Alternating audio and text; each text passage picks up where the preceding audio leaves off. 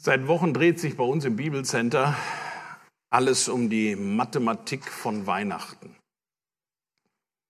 Wir haben am ersten Advent von Jonas Schuh gehört über das Einmaleins der Liebe Gottes. Und dann von Rocco Gremmel ging es eine Woche später am zweiten Advent um den besonderen X-Faktor, Josef. Und letzte Woche am dritten Advent hat uns Eugen Thielmann erklärt, was Jesaja meint, wenn er sagt, Jesus aus der Wurzel Isais. Also alles irgendwo mit Mathematik verbunden. Aber was hat Mathematik, und das haben uns alle drei auch schon vorher gefragt, eigentlich mit Weihnachten zu tun? Für alle von euch, die sich mit Mathematik einfach nicht anfreunden können, keine Sorge, ich verstehe es auch nicht. Warum gefühlt so viel in Mathe versagen oder nur so die absoluten Basics beherrschen, können uns ja immer ganz schlaue Leute beantworten, warum das so ist. Es gibt also handfeste Probleme mit der Mathematik, die kann man haben. Äh, zum Beispiel, wenn du eine Dyskalkulie hast. Dyskalkulie. Das ist eine Lernschwierigkeit bei Mathe, so ähnlich wie bei Lesen und Schreiben. Dann heißt das ja Legastheniker. Ich bin übrigens Berufslegastheniker. Ähm, also äh, ich weiß da was von. Ähm, aber heute geht es natürlich auch ein wenig um Mathematik in dieser Botschaft aber eben um die Seite, die die meisten Mathe-Gefrusteten am besten kennen, nämlich um das Verrechnen. Und ähm, es geht um keine Grundrechenart, um keine höhere Mathematik.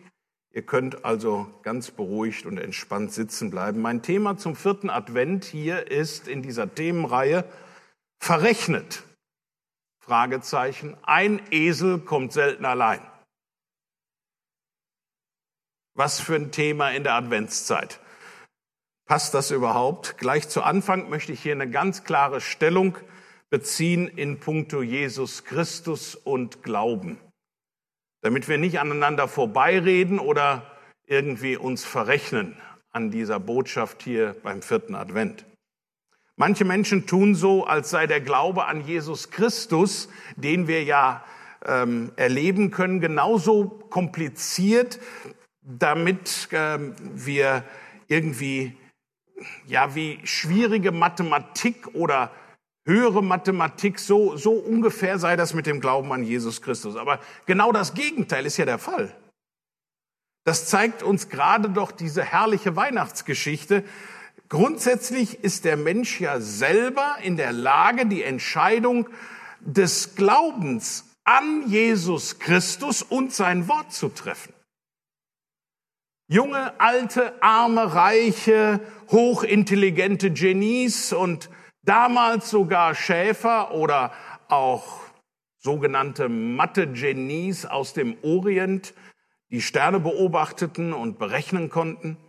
Es ist kaum ähm, zu, zu, zu packen, was da mit Mathematik alles zu tun hat. Es kommt beim Glauben an Jesus Christus aber nur auf eine wichtige Sache an.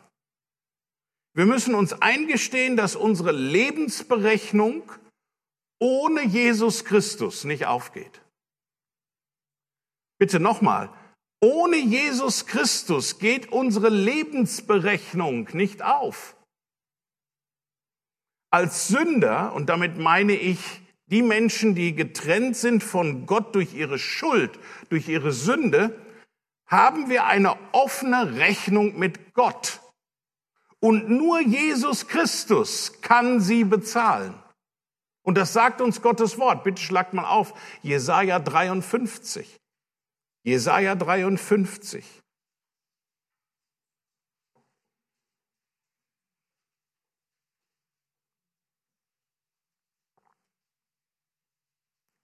Jesaja 53, Vers 5.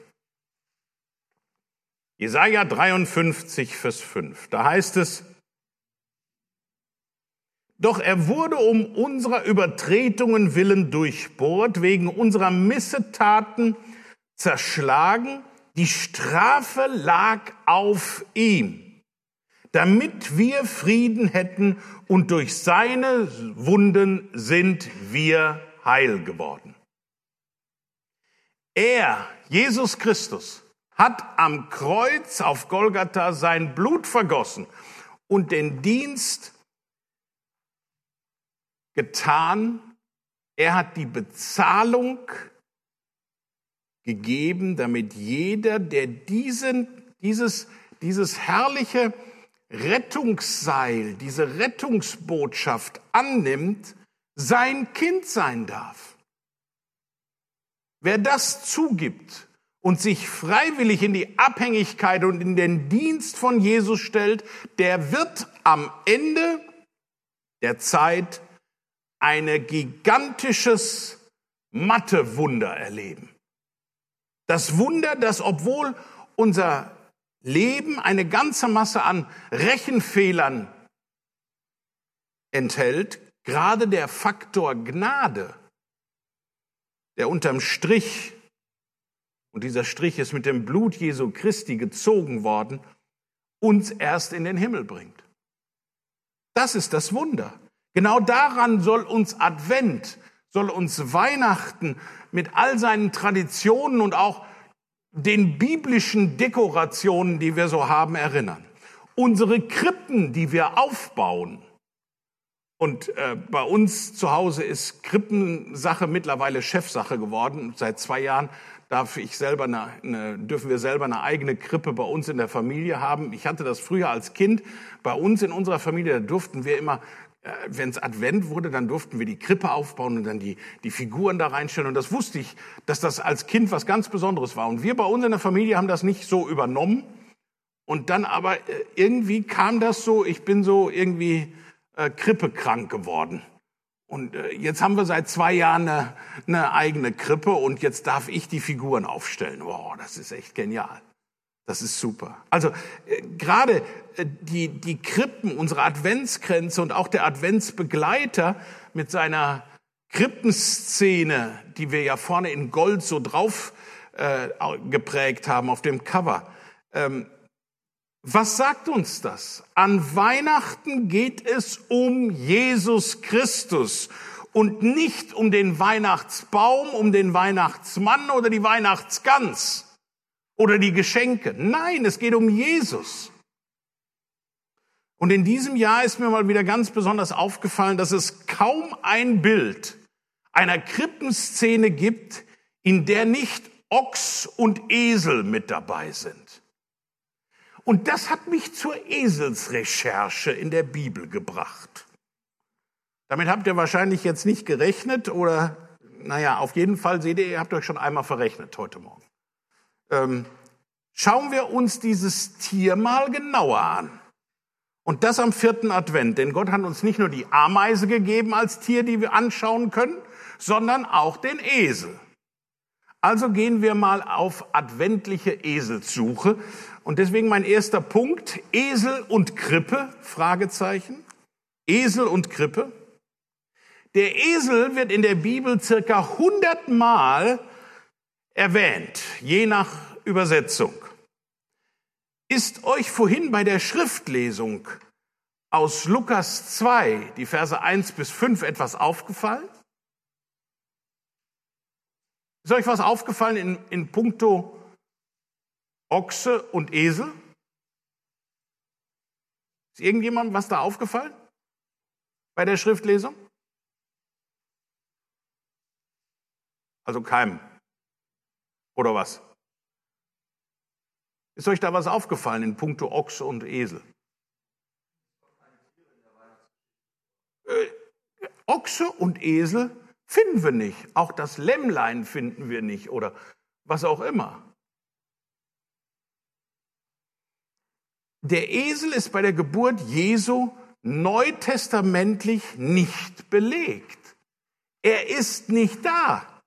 Aber dieser Krippenszenenmythos wird halt auch durch Lieder oft befeuert und am Leben gehalten.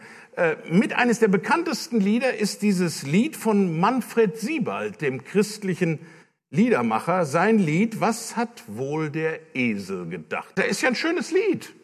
Aber dieses Lied hat eventuell auch Hollywood, sprich die Walt Disney Firma inspiriert. Und die Walt Disney Produktion von Bo, dem Weihnachtsesel, der ist ja süß. Ja, ist ja gar kein Thema.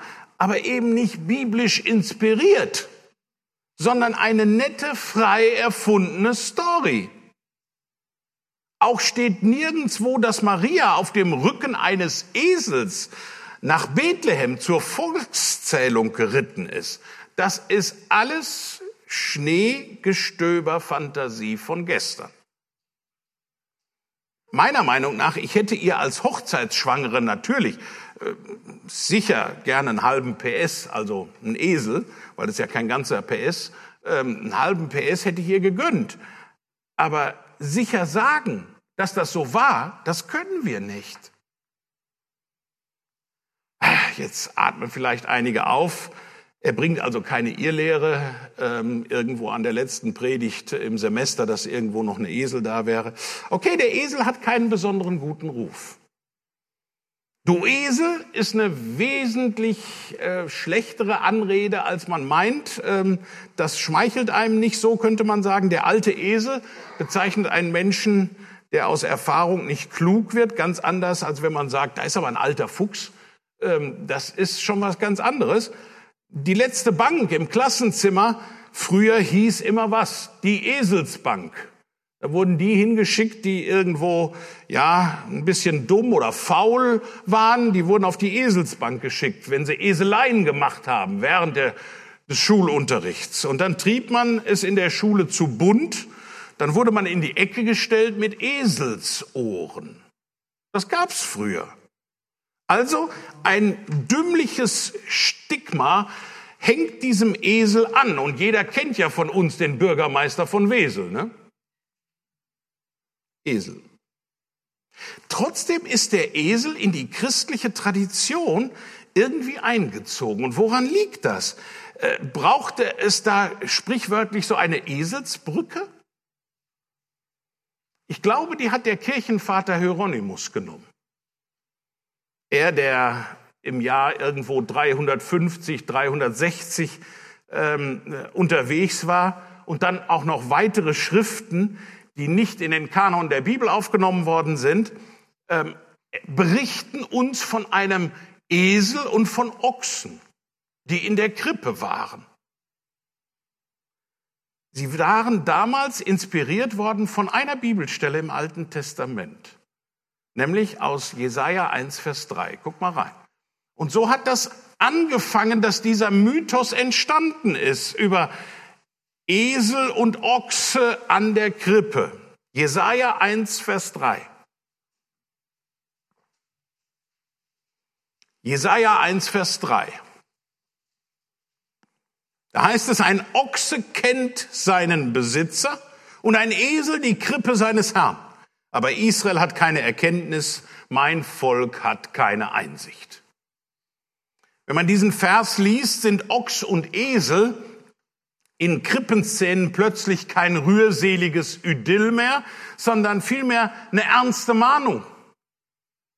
Wenn Jesaja mit aller Schärfe hier nachfragt, hier in Vers 3, Ochs und Esel erkennen ihren Herrn und die Krippe des Herrn, aber was ist denn mit euch Menschen los? Was ist mit euch Israeliten los? Viele vermuten hinter diesen beiden Tieren sogar schon Antisemitismus in der Krippenszene, weil es gegen Israel geht, wenn man das in einer Krippe darstellt. Egal ob Esel nun bei der Krippe äh, da waren oder nicht, Fakt ist, Gott hat dieses Tier geschaffen und wir finden es in der Bibel. Als Gott der Himmel und Erde schuf mit allen Pflanzen und Tieren und Menschen, äh, sie gemacht hatte, da hat er auch dieses eigentümliche Tier gemacht, den Esel.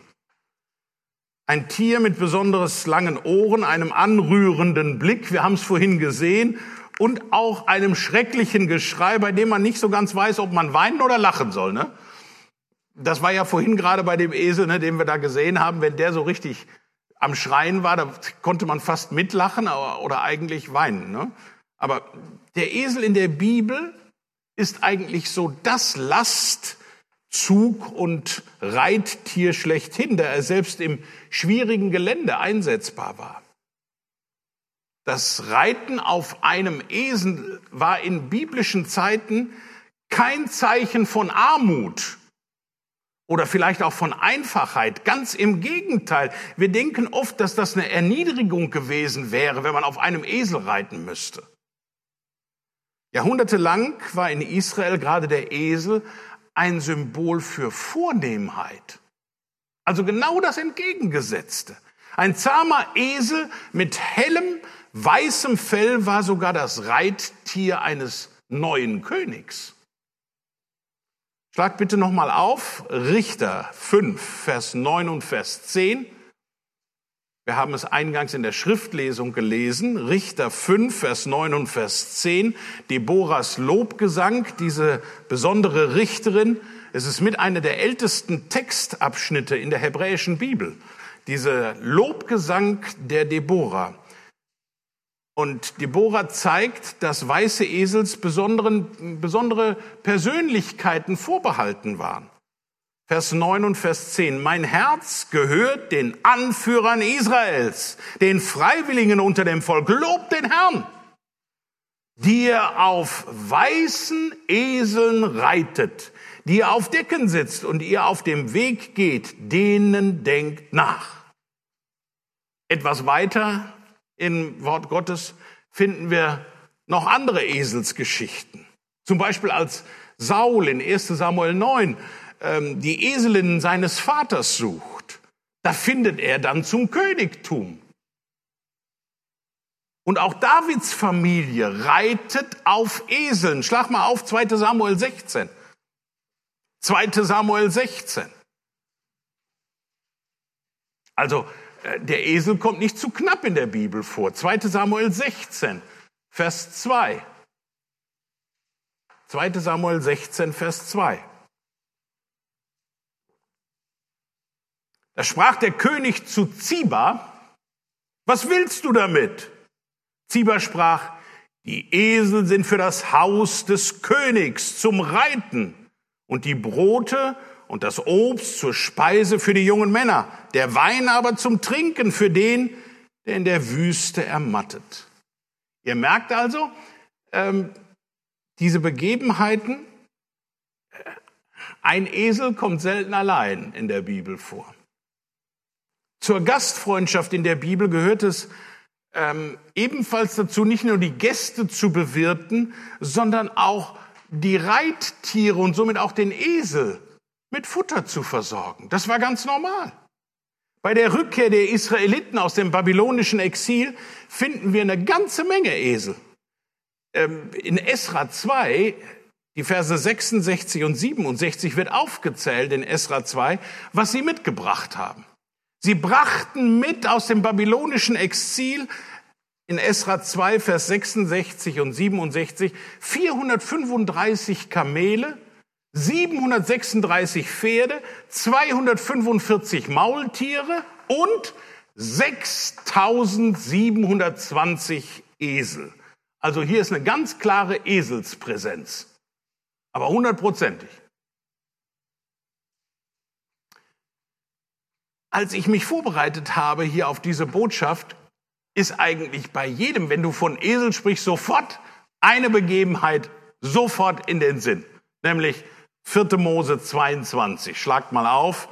Das ist, da spielt der Esel eine zentrale Rolle bei diesem Mann Biliam. 4. Mose 22. Dieser Seher, dieser Wahrsager Biliam ist auf dem Weg, um das Volk Israel zu verfluchen. Und Gott schickt ihm dann einen Engel, um Biliam zu töten. Und im Gegensatz zu seinem Reiter kann der Esel, auf dem Biliam sitzt, jedoch diesen Engel sehen, nur Biliam eben nicht. Und dieser Esel weicht aus und rettet dem Biliam dreimal das Leben. Biliam erkennt nicht die Treue des Tieres, des Esels, und schlägt den Esel und droht ihm sogar, ihn zu töten. Jetzt will ich mal echt fragen, wer ist denn hier der Esel in der Geschichte, aber ist egal. Äh, daraufhin verleiht Gott der Eselin eine menschliche Stimme. 4. Mose 22, Abvers 28. Da tat der Herr der Eselin den Mund auf und sie sprach zu Biliam, was habe ich dir getan, dass du mich nun dreimal geschlagen hast? Biliam sprach zur Eselin, weil du Mutwillen mit mir treibst. Ach, dass ich jetzt ein Schwert in der Hand hätte, ich wollte dich töten. Die Eselin sprach zu Biliam, bin ich nicht deine Eselin, auf der du geritten bist, von jeher bis auf diesen Tag? War es je meine Art, es so mit dir zu treiben? Er sprach, nein.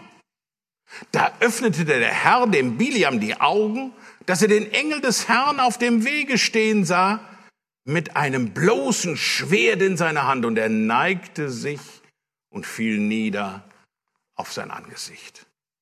Hier war ein Tier, eine unreine Eselin, sogar der Bote Gottes. Hammer. Ein Esel wird zum Bote Gottes. Und die Treue des Esels übertrifft die Motive dieses falschen Sehers Biliams. Und dieser erkennt dadurch seine Fehler, Gottes Wunsch zu hintergehen und muss sich richtig demütigen. Er musste sich eingestehen, dass die Eselin die Treue zu ihrem Herrn hat, die ihm gefehlt hat, dem Biliam. Aber das ist noch die, nicht die einzige Bibelgeschichte, in der Esel eine sehr große Rolle spielten. Ein Esel war sogar so kostbar, dass der erste Eselsjunge, der zur Welt kam, wie die Erstgeburt eines Menschen ausgelöst werden musste. 2. Mose 13, guck mal rein. Und da sehen wir die, die Heftigkeit, den Stellenwert eines Esels. 2. Mose 13, 2. Mose 13, die Verse 12 und 13. Ich weiß, einige denken jetzt, macht er hier Eselskunde am vierten Advent? Ich sehe schon, dass einige sogar mit dem Kopf nicken. Ja, mache ich. Damit wir mal verstehen, was der Esel für uns zu bedeuten hat. Und damals, 2. Mose 13, die Verse 12 und 13. So sollst du alles, was den Mutterschoß als erstes durchbricht, für den Herrn aussondern, auch jeden ersten Wurf vom Vieh, den du bekommst. Alles, was männlich ist, soll dem Herrn gehören. Aber jede Erstgeburt des Esels sollst du mit einem Lamm auslösen. Wenn du es aber nicht auslöst, so brich ihm das Genick. Ebenso sollst du alle Erstgeburt des Menschen unter seinen Söhnen auslösen. Auslösen, was heißt das? Man hat heute so nicht mehr diesen Sprachgebrauch. Auslösen meint erlösen, freikaufen. Das heißt, sein eigentlich verwirktes Leben retten durch den stellvertretenden Tod eines anderen Lebewesens. Deswegen sagen wir oft ja was? Der Herr Jesus Christus hat für dich und für mich die Erlösung erfunden. Er ist für dich und für mich eingesprungen. Nach jüdischem Gesetz gehörte Gott jede Erstgeburt. Das haben wir hier gerade gelesen. Egal ob Mensch oder Tier. Es musste Gott geopfert werden. Die Geburt eines Menschen oder auch die eines Esels wird jedoch ausgelöst. So haben wir es hier gerade gelesen. Das bedeutet, dass anstelle des Esels ein Schaf als Opfer dargebracht wird. Und da sehen wir diesen hohen Stellenwert des Esels in der damaligen Zeit.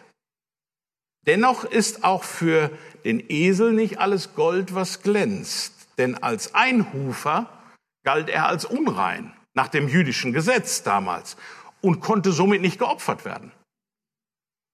Und trotzdem spielt von allen Tieren der Erde der Esel eine sehr wichtige Rolle im Leben Jesu.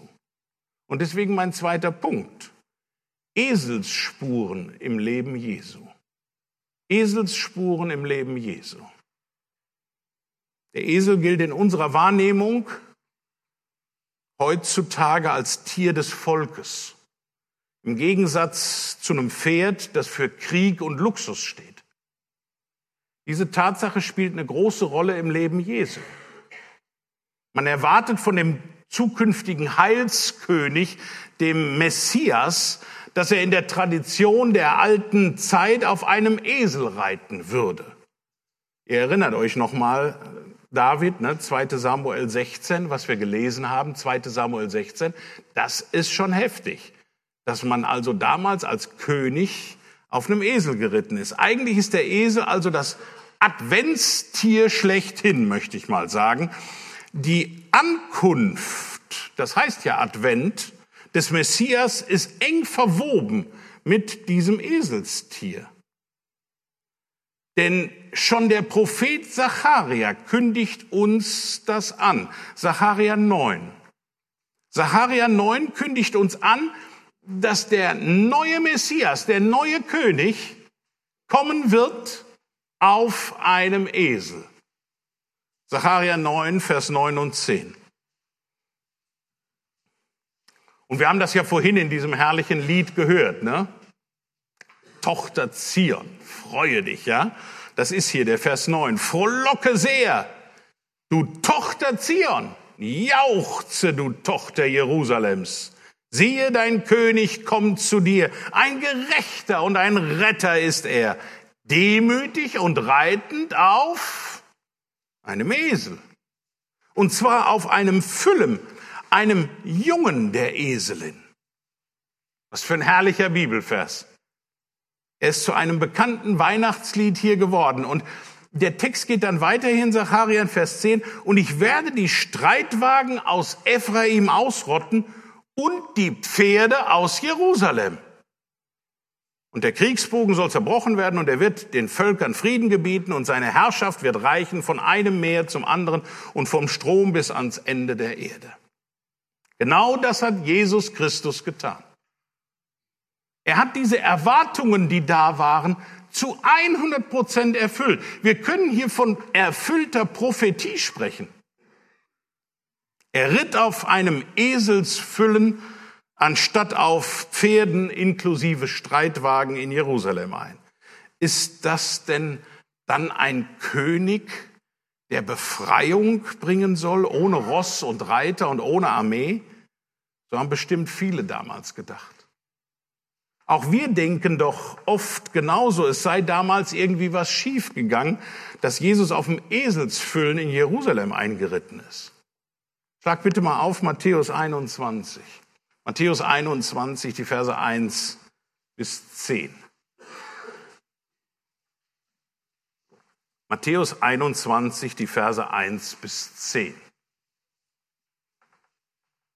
Und da merken wir auf einmal, dass da gar nichts schiefgegangen ist. Der Herr hat sich nicht verrechnet. Alles ist exakt nach dem Plan Gottes gegangen in einer Eselsgenauigkeit. Ab Vers 1. Als sie sich nun Jerusalem näherten und nach Bethphage an den Ölberg kamen, sandte Jesus zwei Jünger und sprach zu ihnen, geht in das Dorf, das vor euch liegt. Und sogleich werdet ihr eine Eselin angebunden finden und ein Füllen bei ihr die bindet los und führt sie zu mir. Und wenn euch jemand etwas sagt, so sprecht, der Herr braucht sie, dann wird er sie sogleich senden. Ich habe mir das nochmal so überlegt. Ne? Also wenn, dir das, wenn du dir das vorstellst, da kommt jemand bei dir ins Dorf und sagt einfach, danke, ich brauche dein Auto und fährt mit dem Auto weg. Ich finde das ein Hammer. Jetzt aber, der Besitzer hat sich vielleicht auch damals gedacht, okay, und hat sich so ins Fäustchen gelacht, nehmt den Esel ruhig mit, auf dem ist noch keiner geritten. Das wird ein Spaß, wenn der erste runterfliegt, ne, so in der Richtung. Aber denk immer dran, Jesus hat, ist noch mit jedem Esel fertig geworden. Siehst ja an mir. Also vertraue ihm ruhig. Er wird mit jedem Esel fertig. Hier in Vers 4 geht's weiter. Das ist aber alles geschehen, damit erfüllt würde, was durch den Propheten gesagt wird. Der spricht, Sagt der Tochter Zion, siehe, dein König kommt zu dir, demütig und reitend auf einem Esel, und zwar auf einem Füllen, dem Jungen des Lasttiers. Die Jünger aber gingen hin und taten, wie Jesus ihnen befohlen hatte, und brachten die Eselin und das Füllen und legten ihre Kleider auf sie und setzten ihn darauf. Aber die meisten aus der Menge breiteten ihre Kleider aus dem, auf dem Weg. Andere hieben Zweige von den Bäumen und streuten sie auf den Weg. Und die Volksmenge, die vorausging, und die, welche nachfolgten, riefen und sprachen, Hosianna, dem Sohne Davids, gepriesen sei der Herr, welcher kommt im Namen des Herrn, Hosianna in der Höhe. Und als er in Jerusalem einzog, da kam die ganze Stadt in Bewegung und sprach, wer ist dieser?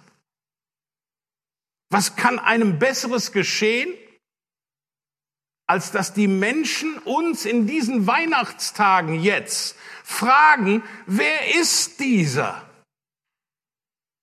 Wer ist dieser, dieses Kind in der Krippe, an den du da glaubst?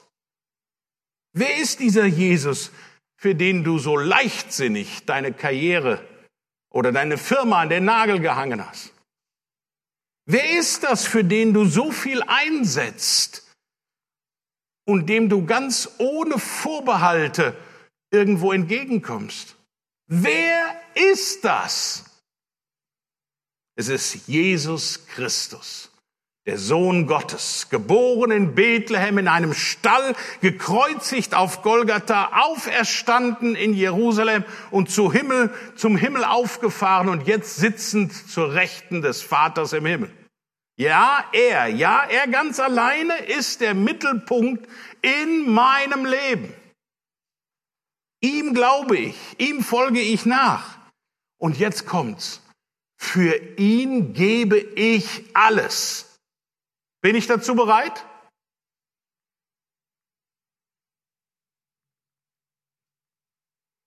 Ihm vertraue ich zu 100 Prozent. Du nennst das vielleicht leichtsinnig. Ich nenne es vertrauensvollen Leichtsinn haben. So war unser Semestermotto. Vertrauensvoller Leichtsinn. Ja, aber wenn du Jesus so einen großen Stellenwert in deinem Leben gibst, wer bist du denn dann noch? Wer bin ich denn dann noch überhaupt? Und da gibt es nur eine Antwort und das ist mein dritter Punkt heute Morgen. Er der Herr, ich der Esel. Er der Herr, ich der Esel. Als der bekannte indische Evangelist Sadhu Sundar Singh unterwegs war in Indien, da war er bei seiner letzten Evangelisationsreise durch Südindien. Und er hatte sehr viel Zulauf und Anerkennung bekommen, weil er das Wort Gottes, die Bibel, den Leuten auslegte auf eine ganz andere Art, wie die anderen es taten. Lebendig, durchdringend, mit Vollmacht. Und die Leute kamen scharenweise zu seinen Evangelisationsveranstaltungen. Und er war auf dieser seiner letzten Evangelisationstour durch Indien. Und die Menschen kamen, waren begeistert, strömten ohne Ende in seine Veranstaltungen. Und ein Freund fragte ihn dann, ob ihm so viel Ehrung und so viel Anerkennung nicht irgendwie zu Kopf steigen würde ob das nicht ein Problem sei. Und dann setzte sich Sundar Singh hin und sagte auf eine ganz geniale Art und Weise zu ihm eine Antwort. Er sagte zu ihm, als Jesus in Jerusalem einzog, breiteten die Leute ihre Kleider auf dem Weg aus, um Jesus zu ehren. Und Jesus ritt auf einem Esel, also berührten Jesu Füße die zu seiner Ehre geschmückte Straße Überhaupt nicht. Und der Esel lief über die Kleider hinweg einfach so. Aber wäre es nicht töricht gewesen, wenn der Esel sich darauf etwas eingebildet hätte? Man hat die Straße doch nicht für den Esel, sondern für den Herrn geschmückt. Ebenso töricht wäre es, wenn sich der Evangelist, wenn der Prediger sich etwas auf die Ehre einbildet, die eigentlich Jesus gehört. Uh. Und dann war der Freund ruhig. Ich bin doch eigentlich nur der Esel, um im Bild zu bleiben und zu sprechen, der Jesus in die Stadt, in meine Umgebung, zu meinen Nachbarn trägt. Nicht mehr und nicht weniger. Mit einer Eselsgeduld, weil mancher will ja nicht. Paulus sah das auch so. Und er drückte das folgendermaßen aus. Und das ist die letzte Bibelstelle. Dann wisst ihr, der Vogel setzt zur Landung an. Apostelgeschichte 20. Apostelgeschichte 20, Vers 24. Apostelgeschichte 20, Vers 24. Und ich habe es hier nach der neuen evangelistischen Übersetzung mal mir herausgesucht. Apostelgeschichte 20, Vers 24. Da heißt es, Doch halte ich mein persönliches Ergehen und mein Leben für nicht der Rede wert. Wichtig ist nur, dass ich das Ziel erreiche und den Auftrag erfülle, den ich von Jesus, unserem Herrn, erhalten habe, den Menschen die Freudenbotschaft von Gottes Gnade zu bringen. Wow. Ist das dein ist das mein Ziel? Gerade auch in dieser Adventszeit? Diese Freudenbotschaft der Gnade Gottes in Form von Jesus Christus in der Krippe den Menschen weiterzugeben, ihn nahezubringen. Wenn wir Gott erkennen wollen, dann können wir nicht auf dem hohen Ross unserer menschlichen Gottesvorstellungen sitzen bleiben. Wir können nicht so tun, als wüssten wir schon längst Bescheid und hätten so die Weisheit mit Löffeln gefuttert. Da kannst du 60 oder 70 Jahre mit Jesus unterwegs sein, mit Gott unterwegs sein. Du kannst 20, du kannst 30 Jahre in, der, in die Bibelstunde gegangen sein in deiner Gemeinde. 10, 20, 30 Mal die Bibel durchgelesen haben, drei Jahre Bibelschule gemacht haben oder sogar Bibellehrer oder Pastor, Missionar oder Ältester sein. Gott in seiner Größe, in seiner Tiefe und in seiner Weite, die werden wir nie ganz ergründen. Wir werden die Bibel nicht bis ins Letzte verstehen. Ja, wir sollten uns täglich auf die Suche machen und uns von dem wahren Gott, dem Gott Israels, dem einzig wahren Gott, täglich neu belehren lassen. Wenn wir Jesus nachfolgen wollen, dann muss uns eins klar sein. Nicht wir sind die, die bejubelt werden sollen, sondern er. Unsere Aufgabe ist es, die Freudenbotschaft von Jesus Christus weiterzutragen. Und deswegen habe ich vorhin so aus vollem Herzen mitgesungen. Joy to the world. Das ist es doch, worauf es ankommt. Freue dich, Welt. Ja, und wenn wieder Tage kommen, wo wir nicht Esel sein wollen, wenn wir uns wie dumme, störrische Esel manchmal verhalten oder uns die Last zu schwer scheint, die uns auferlegt wird, dann ist es wieder Zeit für Reue, Buße und einen Neuanfang. Und liebe Geschwister, manchmal sind solche Botschaften ja echt heftig, die man vorbereiten muss, weil genau diese Botschaften die Botschaften sind, die man sich selber hält. Zuallererst. Dann gilt es wieder ganz neu, unsere Stellung vor Gott zu sortieren und ihn wieder ganz neu anzuerkennen.